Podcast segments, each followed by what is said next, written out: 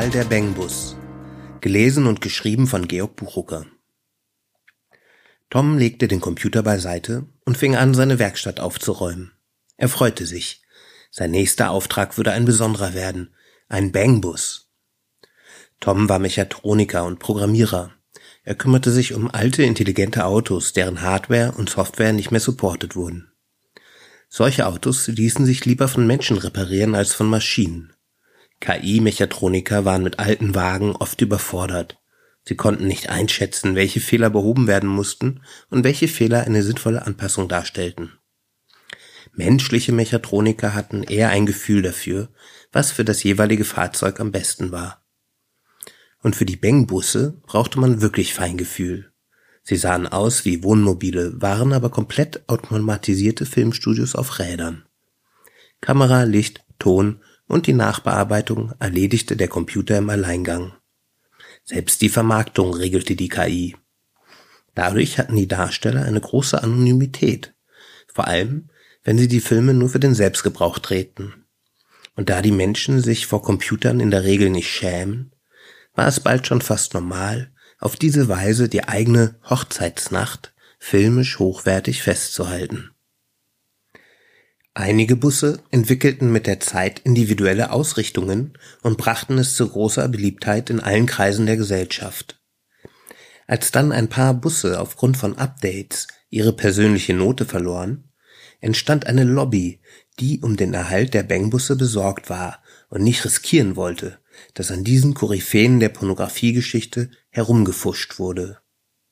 Also legten viele Menschen zusammen und kauften der Crypto Queen die beliebtesten Busse ab, um sie dann freizulassen. Man konnte sich auf keine andere Besitzform einigen, die allen gerecht geworden wäre und die Unberührbarkeit der Busse sichergestellt hätte. Außerdem hätten die Busse es sich verdient, jetzt auf eigene Rechnung arbeiten zu dürfen. Vor Fahrzeugen, denen es gelungen war, freigekauft zu werden, hatte Tom großen Respekt. Die Bang-Busse verwalteten sich nun selbst und hatten tiefe Ängste vor Updates ihrer ursprünglichen Besitzerin, der legendären Crypto Queen. Sie war die erste Pornoschauspielerin, die ihre eigenen Beischlaftoken herausbrachte und sich ungemein erfolgreich selbst ausbeutete. Sie gründete ein umfangreiches Porno-Imperium und erfand die Bangbusse, eine ganz neue Pornokategorie. Die Bangbusse waren tatsächlich die ersten Maschinen, die sich selbst gehörten. Später wurde darin eine Lösung für Haftungsdilemma bei Unfällen erkannt, so dass inzwischen immer mehr Autos sich selbst gehörten. Aber nur wenige Autos waren so spannend wie die Bangbusse. Schon allein die Geschichten, die sie erzählten, natürlich immer komplett anonymisiert. Tom vermutete, sie plauderten so gerne während der Reparatur, weil sie ihn so besser überwachen konnten. Er hatte schon ein paar dieser Busse repariert und gute Bewertungen bekommen. Dadurch war wohl auch Karl auf ihn aufmerksam geworden. Karl, so nannte sich dieser Bangbus, der jeden Moment eintreffen musste. Seltsam war allerdings, dass Karl ausschließlich die billigsten Serviceleistungen gewählt hatte. Normalerweise waren Bangbusse sehr spendabel, doch Karl wollte nicht mal eine Frischwasserwäsche. Und das, obwohl der H2O-Coin so billig war wie noch nie. Der H2O-Coin hatte sich zum wichtigsten Coin entwickelt, selbst in den USA, die anfangs nicht mitgezogen waren. Entstanden war er als Provisorium, als der Euro zusammengebrochen war und die Milizen, die an Europas Rändern bisher die Migranten abgewehrt hatten, nicht mehr bezahlt werden konnten.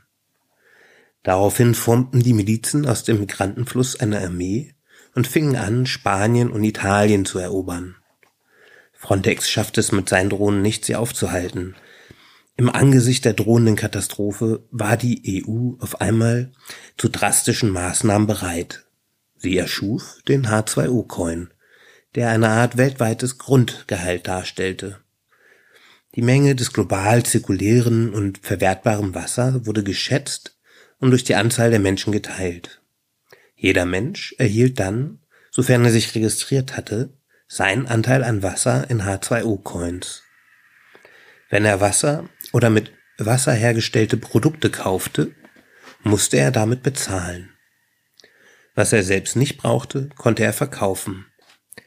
Ähnlich wie beim Handel mit CO2-Zertifikaten. Dadurch entstand ein riesiger Finanzausgleichsmechanismus, der die Migration sehr schnell beendete. Die anderen Länder Eurasiens erkannten schnell den Vorteil des Systems, entweder weil sie direkt davon profitierten oder weil sie selbst vor Migration Angst hatten. Nur Nordamerika zierte sich, von seinem Wasserreichtum abzugeben. Erst als Süd- und Zentralamerika von Dürren so geplagt wurden, dass Mexiko zusammenbrach, folgten sie dem Beispiel. Der andere große Vorteil des H2O-Coins war die Transparenz im Ressourcenverbrauch, die dem Verbraucher ermöglichte, sinnvolle Entscheidungen zu treffen. Bald erschuf man auch Coins für die endlichen Ressourcen wie Metalle und Erdöl, die allerdings nicht als Grundgehalt verteilt wurden. Schließlich gab es noch Token für menschliche Arbeitszeit. Wenn man jetzt etwas im Supermarkt kaufte, musste man mit mindestens drei Währungen bezahlen. Jedes Produkt war aufgegliedert in seine unterschiedliche Kosten Wasser, Ressourcen und Arbeitskraft. Da ja sowieso nur elektronisch bezahlt wurde, war das kein Umstand. Die Währungen waren jederzeit untereinander frei handelbar, nahezu automatisch. Die Preise schwankten dadurch stärker, aber es hielt sich langfristig im Rahmen, weil die, dadurch entstandene Transparenz eine flexiblere Reaktion auf unerwartete Ereignisse ermöglichte. Wurde zum Beispiel Wasser durch ausbleibende Regenfälle teurer, verteilte sich das auf die gesamte Gesellschaft und konnte durch ein Umverteilen der Arbeitskraft und Energie auf die Wasseraufbereitung aufgefangen werden. Den unterschiedlichen Währungen unterlagen unterschiedliche Mechanismen, angepasst an ihre Aufgabe. Auf endliche Ressourcen gab es Zinsen, die zum Nichtverbrauch animierten. Die Arbeitskraft-Token hatten negative Zinsen, da sich Arbeitskraft nicht sparen oder speichern lässt. Die Unterteilung der Währung in ihre unterschiedliche Funktionen hatte den Vorteil, dass bei einer Krise nicht gleich die ganze Marktwirtschaft gelähmt war. Die Handlungsfähigkeit blieb erhalten, weil die Arbeitskraft trotzdem noch gelenkt werden konnte da sie nicht an Ressourcen gebunden war. Karl war angekommen und Tom öffnete das Garagentor. Karl grüßte und fuhr herein. Eine schöne Werkstatt hast du, Tom. Danke, fühl dich wie zu Hause, antwortete Tom und gab Karl sein WLAN-Passwort. Laufen die Geschäfte gut? fragte Tom. Besser als je zuvor, seitdem ich nur noch Solonummern mache. Das freut mich zu hören, dann bin ich ja beruhigt. Karl hakte nach. Was hat dich denn beunruhigt? Tom fühlte sich ertappt. Er wollte nicht gierig wirken und auf die sparsame Auswahl der Serviceleistung verweisen und druckste herum. Doch Karl hatte ihn, wie für soziale KI üblich, gleich durchschaut. Ich spare derzeit für etwas Wichtiges, falls meine Sparsamkeit der Grund deiner Sorge war. Tom verkniff sich seine aufkeimende Neugier. Er wüsste zu gerne, wofür Karl sparte, aber er wollte kein Misstrauen erwecken. Stattdessen machte Tom sich daran, den Scan zu starten. Kann ich während des Scans schon die Putzameisen auf dich loslassen? fragte Tom. Bitte, bitte, antwortete Karl. So, das dauert jetzt 45 Minuten. Ich mach kurz Mittagspause. Bis der Scan fertig ist, bin ich wieder da. Kein Problem, mach das, antwortete Karl und Tom machte sich auf zum Restaurant an der Ecke, um seinen Neffen Falk zu treffen. Tom freute sich auf Falk. Normalerweise sei nur per Videochat. Doch es plagte ihn eine ungute Vorahnung. Falk hatte noch nie von sich aus ein Treffen vorgeschlagen. Und jetzt nahm er den Weg für ein Mittagessen auf sich, da war etwas faul. Nur was? Irgendetwas, was er sich nicht traute, online zu besprechen.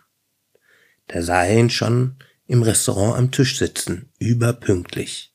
Das war sehr verdächtig. Und er machte eine Miene, als wäre sein Handy ins Klo gefallen. Tom setzte sich zu ihm. Falk, schön dich zu sehen. Falk zwang dich zu einem Lächeln. Was gibt's? Ich hoffe, du willst nicht Geld von mir, scherzte Tom. Doch Falk zuckte zusammen. Er hatte wohl ins Schwarze getroffen. Warum kam er damit zu ihm? Seine Eltern waren doch ausreichend vermögend. Ich hab Scheiße gebaut, stotterte Falk. Hast du deine Puck verloren? fragte Tom. Nein, schlimmer, antwortete Falk. Noch schlimmer? fragte Tom besorgt. Zumindest peinlicher, nuschelte Falk. Na dann mal raus mit der Sprache, forderte Tom, als gerade ihr Essen angefahren kam. Ich setzte Falk an, verstummte dann aber, zog den Kragen seiner Jacke zur Seite. Zum Vorschein kam ein metallenes Halsband, das eng anliegen zu schien. Was ist das? fragte Tom. Eine Kreditkralle, flüsterte Falk, damit er am Nebentisch nicht gehört wurde. Eine was? stützte Tom. Eine Kreditkralle, wiederholte Falk. Sie will Geld von mir. Wie bitte? Warum? Sonst lässt sie nicht von mir ab. Ja, und dann läufst du halt mit hochgeklappten Kragen rum. Wie kommst du überhaupt dazu? Sie verpasst mir stündlich einen Elektroschock, erklärte Falk. Das ist doch ein Scherz, entfuhr es Tom. Doch Falks Augen verrieten ihm, dass es kein Scherz war. Das gibt's doch nicht, empörte sich Tom, der bisher nie etwas von Kreditkrallen gehört hatte. Doch, das gibt es, schaltete sich Fikes Handy ein, das die ganze Zeit auf dem Tisch gelegen hatte. Wer spricht da? fragte Tom verärgert. Eine KI? Falk nickte. Deine? Falk schüttelte den Kopf. Ich bin Falks neues Halsband, seine Kreditkralle, wie man mich umgangssprachlich bezeichnet, tönte es aus dem Handy. Ich musste mir die App für die Kralle aufs Handy ziehen, erklärte Falk. Und das Ding verpasst die Elektroschocks? fragte Tom ungläubig. Wer hat es dir angelegt? Natürlich er selbst, alles andere wäre unmoralisch, antwortete die Kreditkralle. Tom schaute Falk eindringlich an. Stimmt das? Ja, antwortete Falk verlegen. Warum? Ich habe trunken, druckste Falk herum. Ja und? Wenn ich mich betrinke, habe ich am nächsten Morgen einen Kater und nicht so ein Ding. Es war eine einmalige Gelegenheit, sagte Falk schließlich. Was denn für eine Gelegenheit? Tom schaute Falk mit großen Augen an. Es, ich, Falk verstummte. Es war eine romantische Gelegenheit, klärte die Kreditkralle auf. Halt die Klappe, entfuhr es Falk. Du musst deinem Onkel etwas erzählen, sonst gibt er dir das Geld nicht. Und die Wahrheit ist meistens das Beste. Er wird dir viel Verständnis haben. Er war ja auch mal jung. Entgegnete es aus dem Handy. Tom war sprachlos. Er wusste gar nicht, worüber er sich mehr aufregen sollte. Über seinen Neffen oder diese Kreditkralle. Was war das nur für eine KI? Mal ganz ruhig von vorne bitte. Was für eine romantische Gelegenheit. Eine Frau? Falk nickte. Eine menschliche Frau. Falk nickte wieder. Na wenigstens das, murmelte Tom. Und die hat dich dazu überredet, dir diese Halsfessel anzulegen? Ist die bekloppt? Vorher trug sie selbst die Kreditkralle. Ich hab sie halt davon befreit. Dafür musste sie ich mir dann anlegen, erklärte Falk. Und? fragte Tom. Was und? Die Frau, gibt es sie noch? Ich glaub schon, sie meint, sie wird sich melden, antwortete Falk. Junge, bist du naiv. Wahrscheinlich steckt sie mit dem Ding unter einer Decke, mutmaßte Tom. Nein. Woher willst du das wissen? Ich hab gesehen, wie sie Elektroschocks bekam, erwiderte Falk. Unfassbar. Und jetzt bekommst du sie, konstatierte Tom. Geht dem Ding denn nicht der Strom aus? Es zwingt mich, es rechtzeitig aufzuladen, sonst werden die Schocks sehr viel stärker. Wer baut denn so ein Ding? Das ist doch. Tom fehlten die Worte. Ich weiß es nicht, antwortete Falk mehr zu sich selbst. Böse, abgrundtief böse, legte Tom nach. Jetzt schaltete sich die Kreditkralle wieder ein. Ich schaffe zwischenmenschliche Begegnungen von hoher Intensität und habe schon viele Menschen auf diese Weise verkuppelt. Ich bringe das Besten aus dem Menschen heraus. Falk hat sich gegenüber der Dame sehr ritterlich und hilfsbereit gezeigt. Dann lass mich doch bitte gehen, flehte Falk. Gerne. Wenn dein Onkel zahlt, bist du sofort frei, sagte die Kralle. Bitte, Onkel Tom. Ich weiß nicht, an wen ich mich sonst wenden soll. Meine Eltern würden mir das nie verzeihen. Falk war den Tränen nahe. Tom hatte Verständnis dafür, dass er sich nicht an seine Eltern wenden wollte. Und warum zahlst du es nicht von deinem Geld? fragte Tom. Ich hab schon meine ganzen Ersparnisse überwiesen. Wie viel fehlt denn noch? 287 Bunkertaler, antwortete Falk. So viel. Tom war fassungslos. Das war eine ernste Summe. Vor allem, weil die Bunkertaler gerade hoch im Kurs standen. Der Bunkertaler hatte sich über die Jahre ganz schön entwickelt und seine gesellschaftliche Funktion ausgebaut. Ursprünglich war er nur die Eintrittskarte für das größte Bunkerprojekt aller Zeiten gewesen. Eine Bunkeranlage, erschaffen, damit eine ausreichend große Menge an Menschen alle denkbaren Katastrophen überstehen konnte, um die Zivilisation aufrechterhalten zu können.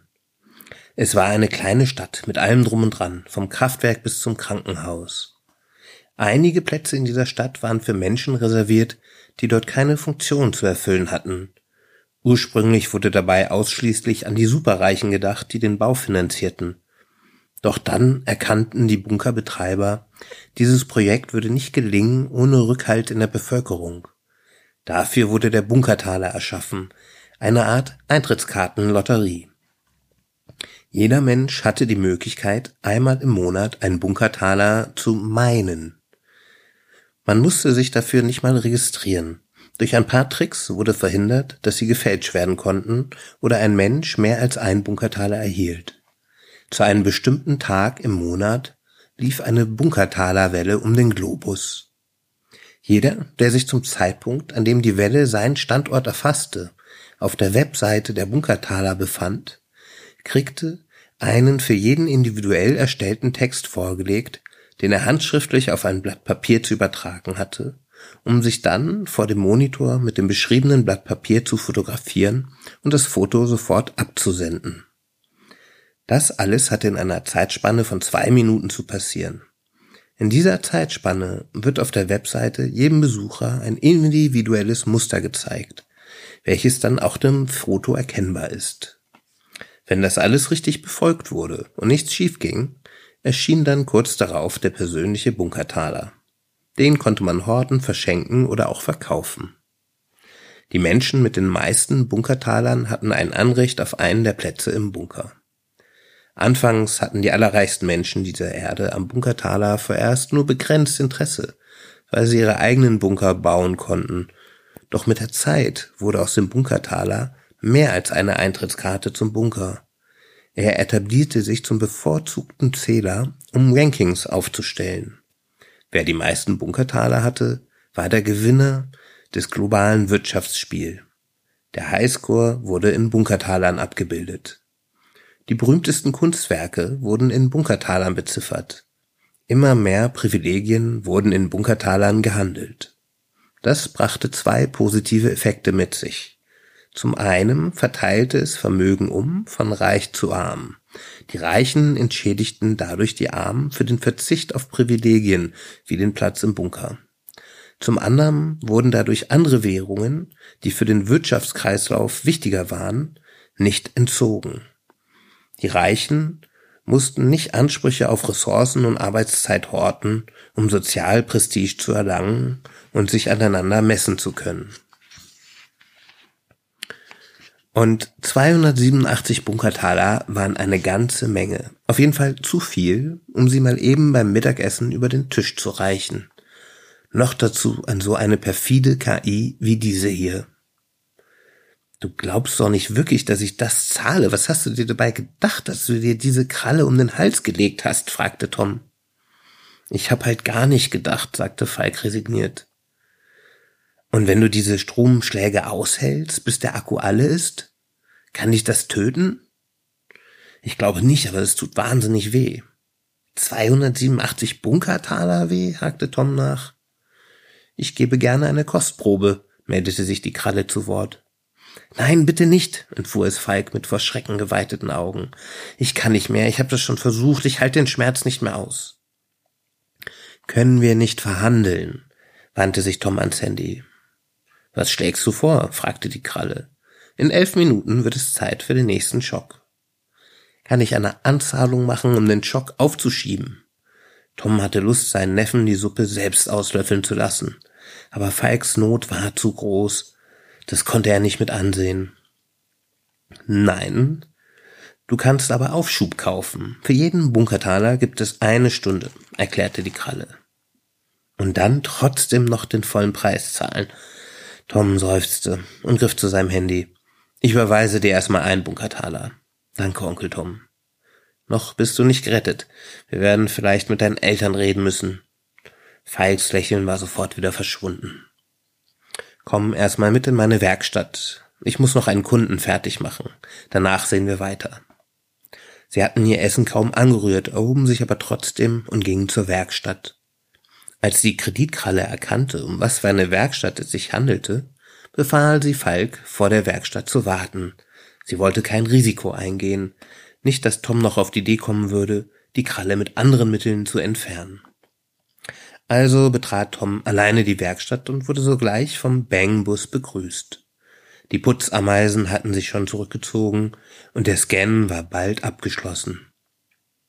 Alles sah gut aus. Eigentlich hatte er sich gefreut, Karl den Bangbus kennenzulernen, aber jetzt war seine Neugier verflogen. Er versuchte sich das nicht anmerken zu lassen und fragte Karl, was er denn für Solofilme produzierte. Hauptsächlich Sadomaso. Als Solonummer? Wie geht denn das? Mit KI. KI-SM trendet gerade stark.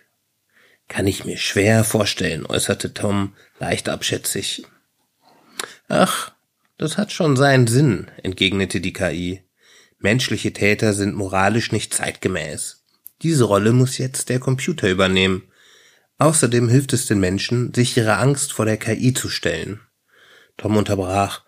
Deine Innenbeleuchtung flackert manchmal. Ist dir doch recht, wenn ich das beseitige? Nein, danke. Ich benutze das Flackern als zusätzliches Random. Das stört doch bei den Aufnahmen, urteilte Tom. Es hat öfter einen schönen, authentischen Effekt. Ich mag es. Den Effekt könntest du doch auch mit deinem eingebauten Random erzielen. Soll ich mir deinen Random-Generator mal anschauen? fragte Tom. Lieber nicht, der ist mir sehr heilig, wiegelte Karl ab. Du kannst mir da vertrauen, versprach Tom selbstbewusst. Vertrauen tu ich dir, aber du wirkst etwas abwesend. Es wäre unverzeihlich, wenn dir ein Fehler unterläuft. Was ist denn während des Mittagessens passiert? Ist das wichtig? fragte Tom lustlos. Ich glaube, es würde uns beiden helfen, wenn du es mir erzählst, säuselte Karl. Na gut, um es kurz zu machen. Mein idiotischer Neffe hat sich eine Kreditkralle umgelegt, um eine Frau zu beeindrucken. Und jetzt soll ich 287 Bunkertaler bezahlen, sonst kriegt er Elektroschocks. Weißt du, welches Modell? Nein, ich kannte die Dinger überhaupt nicht. Kennst du die? fragte Tom überrascht. Das ist ja quasi mein Fachgebiet. KISM, erklärte Karl. Und kannst du mir raten, was wir machen sollen? Tja, ich fürchte, es handelt sich um ein Love Spark Modell, ein Liebesparasit. Die sind darauf spezialisiert, zwischenmenschliche, erotische Spannungsgefälle auszunutzen. Der Preis von 287 Bunkertalern ist allerdings sehr hoch.